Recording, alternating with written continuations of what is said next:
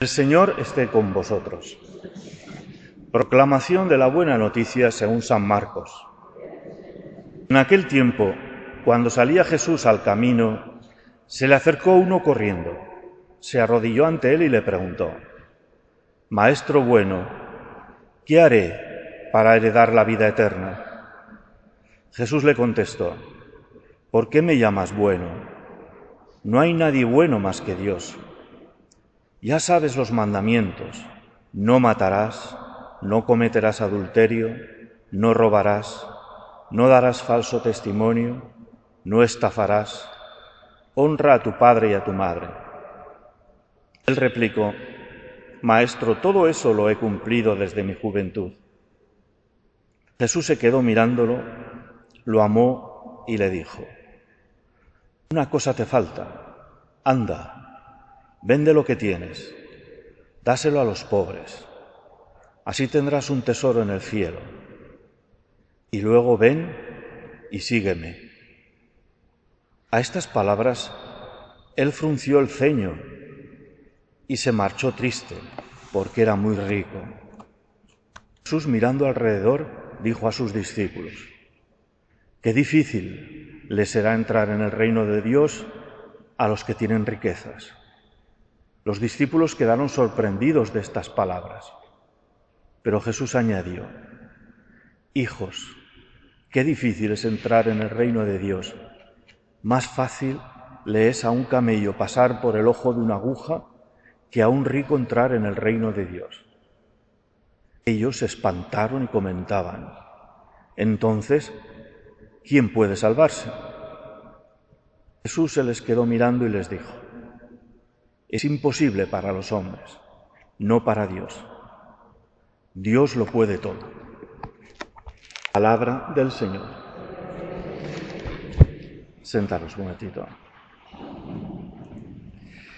Queridos hermanos, el Evangelio de hoy nos presenta quizás la mayor decepción que tuvo Jesús en su vida pública.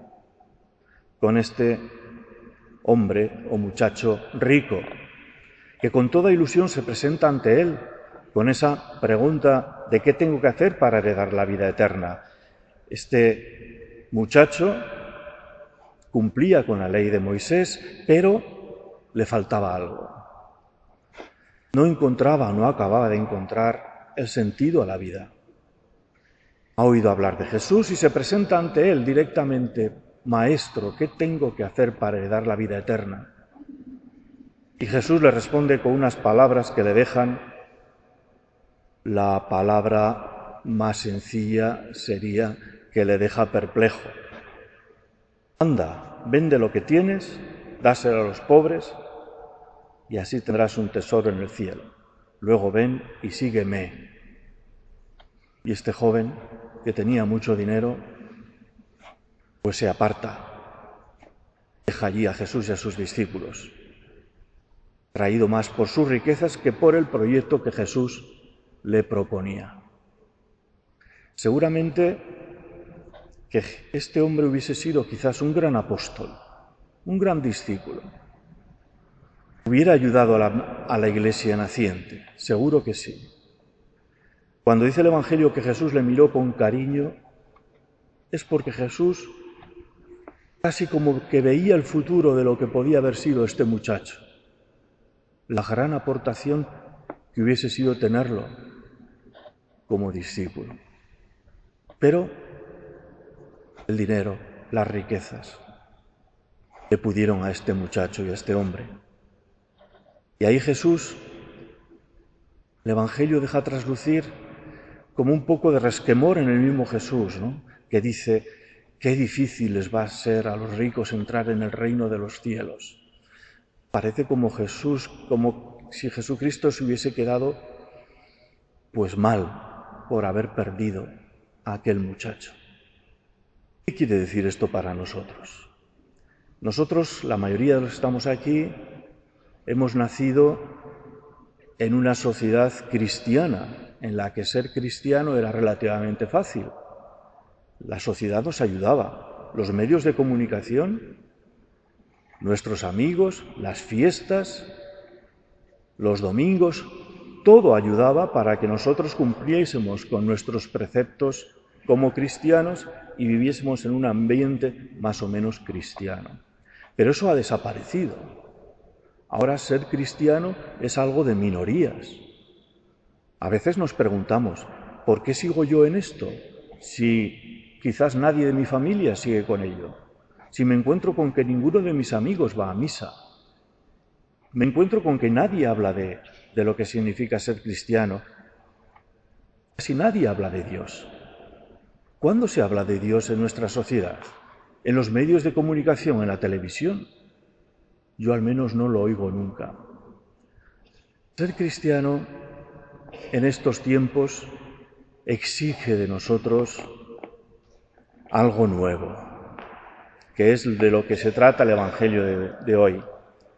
Pasar de una religión de cumplimiento, como la que teníamos, cumplir los mandamientos de Dios, cumplir con los mandamientos de la Iglesia, cumplir como este joven que cumplía con los mandamientos de la ley de Moisés, pasar a una religión de seguimiento, de seguir a Jesús, de colocarlo en el centro de nuestra vida y de nuestra historia de hacernos discípulos, discípulos de Él, mantener nuestra relación con Jesucristo, el vínculo con Él que lo renovamos todos los días gracias a la oración y los sacramentos.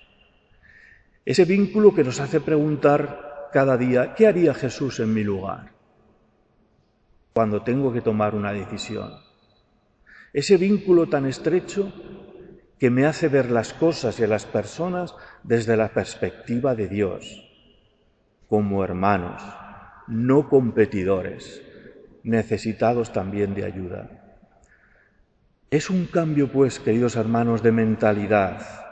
Nos va a tocar vivir en un mundo ateo, agnóstico, y tenemos que dar testimonio de nuestra fe, pero desde nuestra relación con el Señor.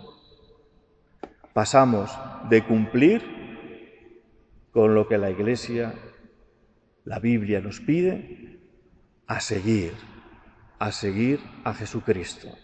Cuando empezamos esta aventura de ser sus discípulos, poco a poco veremos que los bienes son relativos, que tenemos que ayudar a los que lo pasan mal. Y el Señor nos ayudará a ser más desprendidos. Ven y sígueme, le dice al joven rico.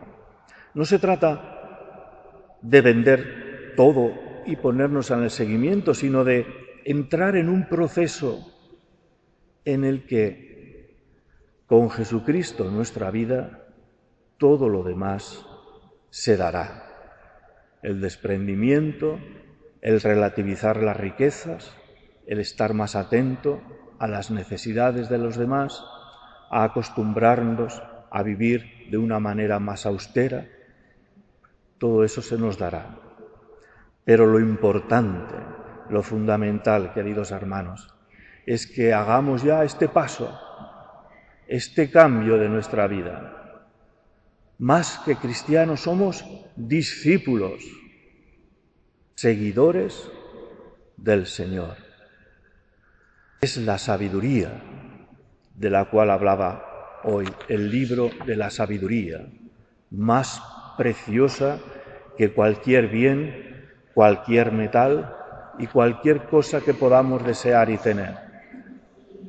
La sabiduría de Dios que el Señor nos ayude.